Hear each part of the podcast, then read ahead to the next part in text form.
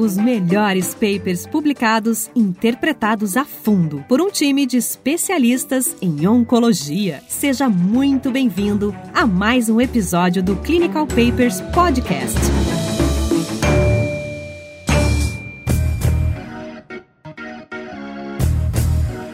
Olá, sejam bem-vindos a mais um episódio especial do Clinical Papers Podcast. Meu nome é Diogo Bugano, sou médico oncologista e no episódio de hoje a gente vai responder uma pergunta que muita gente me pergunta. Diogo, como você se mantém atualizado nesse mundo que tem tanta informação, tanta coisa acontecendo? Não tem uma resposta padrão e por isso eu vou abrir aqui para nossa mesa para cada um contar um pouco como estuda, como se organiza e como bota as informações em ordem na cabeça. Vamos começar com o Raniel. Você que é cirurgião, tem uma vida bem corrida, várias responsabilidades, gente te ligando, cirurgia de urgência para fazer. Como você estuda, quando você estuda? Legal. Quando eu estudo é engraçado, porque uma das coisas que o pessoal fala que eu sou maluco é que eu adoro o trânsito de São Paulo. Acho que a ideia de fazer esse podcast tem tudo a ver com isso. Nesses deslocamentos, eu escuto muito podcast. Tem muito podcast médico, né? Só para fazer um, um pouco do que nos levou, nos trouxe até aqui, é que eu escuto um podcast que é de resumo de livro, né? São, tem nada a ver com medicina, mas só vale a pena a historinha. É um resumo de livro de empreendedores, chama Resumo Cast. Eu falei assim, poxa, o cara consegue resumir um livro, eu não vou conseguir resumir um paper, né?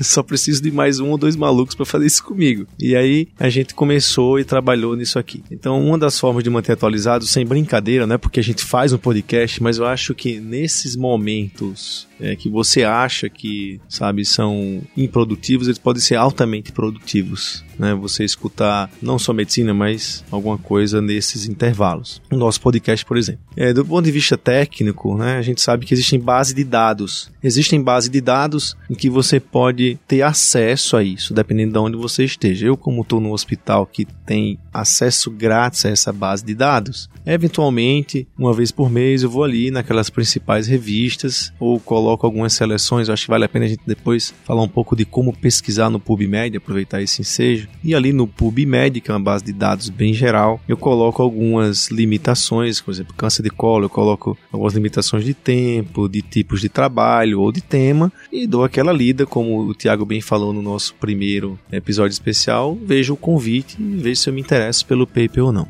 Isso é uma coisa. Uma outra coisa, pessoal, que a gente esquece é uma estratégia que eu uso. Sei lá, vou montar uma aula para um congresso, eu estou o tempo inteiro ali com o residente, a gente tenta fazer uma atualização. Existem alguns sites que eu sugiro para você. O primeiro é um site do NCI, que você coloca cancer.org. Você vai lá no site do NCI, que ele tem uma parte que é para profissionais médicos e lá tem as referências mais atuais do que eles usam pro americano, né, do que eles usam no National Cancer Institute americano. Isso é uma fonte também. E o velho e bom up to date. Acho que o up to date é uma forma boa de você dar uma revisada, mas não só isso. O up to date, como ele é muito atual e ele é muito baseado em evidência, você vai no up to date, vê o assunto e pega o paper que ele faz a referência. Às vezes eu faço isso também. Não é que eu vou dar uma aula e faço um slide e coloco lá embaixo up to date, de forma alguma. Ele me deu uma informação que eu tô achando legal, que eu acho que aquela informação é boa. Eu vou lá no paper que ele faz a referência e eu tento ler o paper. Se esse paper é bem atual, ele vai me remetendo a outros papers e você vai seguindo esse trajeto. Achei muito legal a sua abordagem. De um jeito bem resumido, no fundo, você usa uma curadoria de artigos. Você pega o up to date,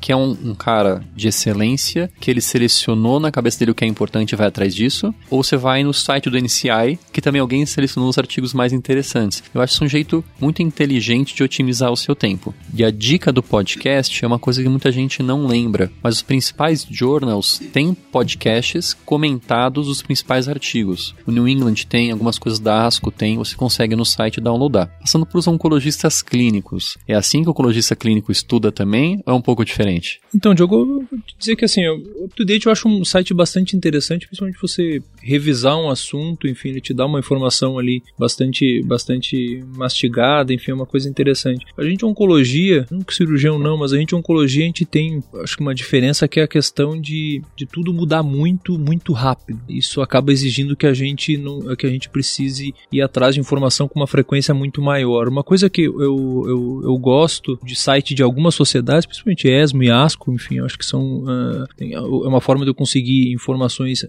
relativamente atualizadas. A ASCO ela tem uh, aquela coisa de te mandar um, um, um e-mail diário com um resumo ali de, de, de, de artigos com abstract, digamos assim, de, de, o ASCO Pause Evening, acho que todos vocês recebem o ASCO Pause Evening, é um dado que é interessante. Existe, óbvio, algumas revistas que são rotineiras, a gente ficar dando uma, uma zapiada e aí ela pode variar um pouco em relação à área de atuação principal de cada um. Então acho que isso também é um, é um, é fato interessante. Pra gente, JCO é, é algo do que é rotineiro. Elas of Oncology, se você for um cara que curte oncologia translacional, a Cell, a Nature. A, a Nature tem uma série de, de, revisões que são bastante interessantes. Agora, enfim, nos últimos anos aí saindo bastante coisa de, de imunoterapia, microambiente tumoral, que eu acho que é uma, é uma Nature Reviews ali em, em Oncology, acho que é uma, é, é uma revista bem bacana nesse sentido. E de um modo geral, acho que, não sei, eu sinto isso. Uh, a gente que trabalha em hospital escola, enfim, que, uh, em atividade de ensino, acho que a melhor forma de, de aprender é o bom e velho ensinar. Acho que é uma forma de você te obrigar, de certa forma, a se manter atualizado, porque você tá, enfim, você participa da formação de novos profissionais. E eu acho que um momento onde eu, eu costumo sentar e desligar do mundo exterior e, e focar muito mais naquilo que eu tô lendo, é principalmente na hora de preparar a aula. Acho que a hora de preparar a aula é, uma, é, um, é um momento onde você, você realmente para para estudar de uma forma mais aprofundada daquele determinado tema. Então, acho que a velha premissa ainda de, de aprender ensinando, acho que ainda é válida até hoje. Complementando o seu comentário, esses newsletters da ASCO, da ESMO e outras sociedades, você pode assinar o um newsletter sem ser sócio da sociedade. Então, sem pagar ASCO, sem pagar ESMO, você pode pedir para receber esses resumos deles. É um jeito de você ficar por dentro do que está acontecendo. A ASCO tem uma unidade que é um pouco salgada mesmo. Eles dão desconto pro residente, dão desconto pro médico de país em desenvolvimento como o Brasil, mas continua sendo meio pesada. Por outro lado, a ESMO é bem barata. Isso até, e agora eu tenho que dar o um agradecimento aqui ao vivo, foi uma dica que o Marcos me deu uma vez, que você consegue se é, afiliar à ESMO pagando muito pouco por ano, e a, a afiliação na ESMO te dá acesso não só aos jornals da ESMO, mas como aos slides de todos os congressos da ESMO do ano, a um preço preço muito baixo para nós que somos um país em desenvolvimento.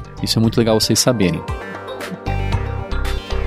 Então a gente comentou um pouco de onde achar informação, mas a gente tem que achar tempo para essa informação toda e tem que organizar essa informação de alguma forma. Marcos, como você organiza isso tudo? Como que você faz isso no dia a dia? Vocês vão dar risada, mas eu sou um cara que tenta unir o que já está estabelecido que é artigo com novas tecnologias. Então eu utilizo bastante algumas alguns sites que eu queria compartilhar com vocês do Practice Update, Oncolive e Clinical Care Options. São sites que trazem em geral texto e vídeo de stakeholders de cada área e sempre atualização dos principais congressos anuais. Isso sem falar no ASCO, ASCO Post, que nos informa com muita velocidade isso tudo. E eu me mantenho informado fazendo isso que o Thiago faz, também fazendo um grande passeio pelas revistas. Tem umas que são obrigatórias, JCO, todas WSR do AACR. Então, quem gosta de coisas translacionais, Clinical Cancer, Cancer Research, entre os Cancer Discovery é importante, Cell Nature Science é importante. A, a Nature tem um canal no YouTube, é outra fonte importante que eu uso, a YouTube, né? YouTube tem vídeos de tudo que você imaginar, desde os mais atualizados até coisas de conceito. E uma coisa importante, eu leio o artigo fazendo academia. Então eu faço muita, eu gosto de fazer bicicleta, então eu aproveito para eu fico, pareço um maluco, né? Tô lá fazendo minha bicicleta e sublinhando o texto. Eu uno o tradicional, então artigos que eu consigo. Em algumas situações eu na esteira correndo eu uso ouço o podcast ou o YouTube, isso funciona bastante. Desses três sites que eu falei para vocês e o Clinical Care Ops, o CCO, CCO, ele traz slides inteiros de grandes aulas do último congresso. Então isso é, uma, é, é mais uma ferramenta valiosíssima que te poupa um tempo gigantesco. Vamos polemizar um pouco. Twitter é uma fonte de dados, é uma forma de estudar e se atualizar ou não? Certamente. Posso contar a experiência de hoje? Hoje, três horas atrás, comentei no hospital que eu estava trabalhando agora com alguns colegas. Vocês viram, saiu o resultado do estudo Beacon para câncer de colo retal uh, metastático e foi positivo o estudo. Todo mundo ficou me olhando. Não, ainda não tem um resultado disso. Eu falei, tem. O Coppets postou no Twitter hoje, eu vi fiquei sabendo antes dos outros porque o, cara, o autor postou no Twitter. Essa é uma dica importante, o Bugano, porque você vai nos, na ASCO ESMO, sempre tem uma hashtag, hashtag ASCO19, hashtag ESMO19, hashtag AUSC19. Pode ter certeza, tudo que você ou tá para sair ou saiu, tá lá. Então quem não tá no congresso também consegue acompanhar em tempo real tudo que tá saindo. E os comentários e os inputs dos apresentadores. É, eu acho que as redes sociais estão aí, né? É engraçado porque é, a gente tem, tá numa geração um pouco mais além, mas eu tava comentando hoje também, viu, Tiago, que faz muito tempo que eu não vejo TV, né? Você, TV mesmo. Eu vejo muito YouTube, escuto muito podcast, audiobook, são coisas que, que substituíram isso para mim. E se você tiver realmente conhecer fonte segura. Acho que o, o, Marco deu uma dica sensacional. Anota isso aí, vai atrás. E eu acho que a gente está tentando exatamente trazer essa tecnologia, praticidade, seu deslocamento né, aqui e ali para levar informação importante. Só para comentar do Twitter, eu que levantei essa bola. É, eu não acho que o Twitter é simplesmente para você saber mais rápido. Não é tão importante assim você saber horas mais rápido que as outras pessoas. É, o Twitter é uma forma de você acompanhar a discussão que está acontecendo no mundo sobre aquele assunto. Então, saiu o trabalho, o Thiago comentou, quem tweetou foi o autor do trabalho. O cara tá lá. Se você responder por cima uma dúvida, uma coisa, corre um risco do próprio autor te responder. E é uma cara que você, de outra forma, não teria acesso a ele. É uma pessoa muito ocupada, uma pessoa que está em outro país. E o Twitter te dá essa proximidade com alguém que você não teria de outra forma. E também durante os congressos, e o Marcos comentou bem isso, tem twitters oficiais dos congressos. E à medida que está sendo apresentado um dado, um trabalho, você consegue acompanhar no Twitter o que a plateia tá achando daquilo. E os comentários já aparecem, as críticas já aparecem, de vez em quando aparece algum meme. E eu achei o máximo que na ASCO do ano passado publicaram um meme da apresentação que estava tendo durante a apresentação. Falei, isso acho que é o, é o máximo da, da, convergência de tecnologias. Então eu uso o Twitter é, não necessariamente para me atualizar mais rápido, mas poder acompanhar a discussão em conjunto. Mas, Diogo, para finalizar essa conversa tão bacana aqui, e você, como é que você se mantém atualizado? Eu acho que é um pouco o método que todos vocês falaram mesmo. Eu, eu acompanho muito as newsletters é, das Coesmo e dos jornais. É, Para o colega oncologista que está começando a assinar essa newsletter, muitas notícias são repetidas. Você recebe o mesmo artigo várias e várias vezes ao longo de vários dias. Então não se preocupe se você não viu a de hoje, porque se o que publicaram hoje é importante, vai ser publicado de novo nos próximos dias. Você não vai perder a onda dessa informação. Eu acompanho o Twitter de alguns pesquisadores que são da área que eu trabalho mais, para ficar por dentro do que eles estão falando, tá? Então, muito parecido com o que vocês fazem. O que eu tenho a acrescentar aqui é uma coisa que os residentes me falam que é como que eu organizo a informação na minha cabeça. Como, ah, Joe, como você sabe essas coisas? Como você guarda essas coisas? Esse é o método que eu uso, não estou dizendo que é o, o correto para todo mundo, mas eu tenho na minha cabeça um guideline pessoal de como eu trato cada doença. Então, em tal situação eu faço isso, isso, isso, isso. Quando eu leio um artigo novo, eu penso, esse artigo artigo muda o meu guideline pessoal? Ah, muda. Então eu atualizo meu guideline mental dessa, dessa doença. Não muda ainda. Então eu guardo essa informação, né? E espero próximos trabalhos, próximos artigos para ver se isso vai ser mudado. É, essa história de guideline é legal. É, realmente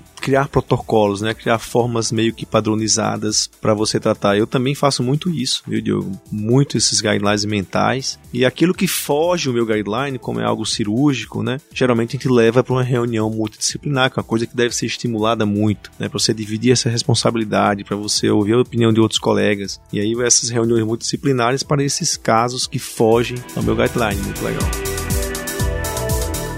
Então é isso, pessoal. Espero que vocês tenham aproveitado essas dicas. Acho que o Marco foi muito feliz em falar alguns sites, alguns locais, o Tiago, né, o Diogo. Mantenha-se atualizado de alguma maneira, nós estamos aqui para ajudá-los nesse sentido. Vai lá no site, comenta, é muito importante o seu comentário. Vai nas redes sociais, no Instagram, no Facebook, vai lá, comenta. Nós estamos esperando você e próxima semana estaremos aqui novamente com mais um episódio do Clinical Papers Podcast. Até lá!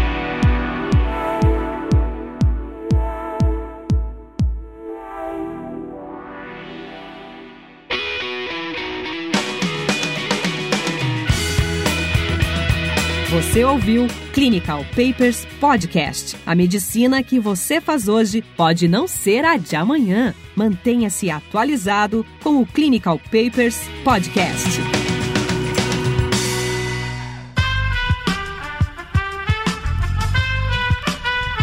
Este podcast foi editado por Aerolitos Edição Inteligente.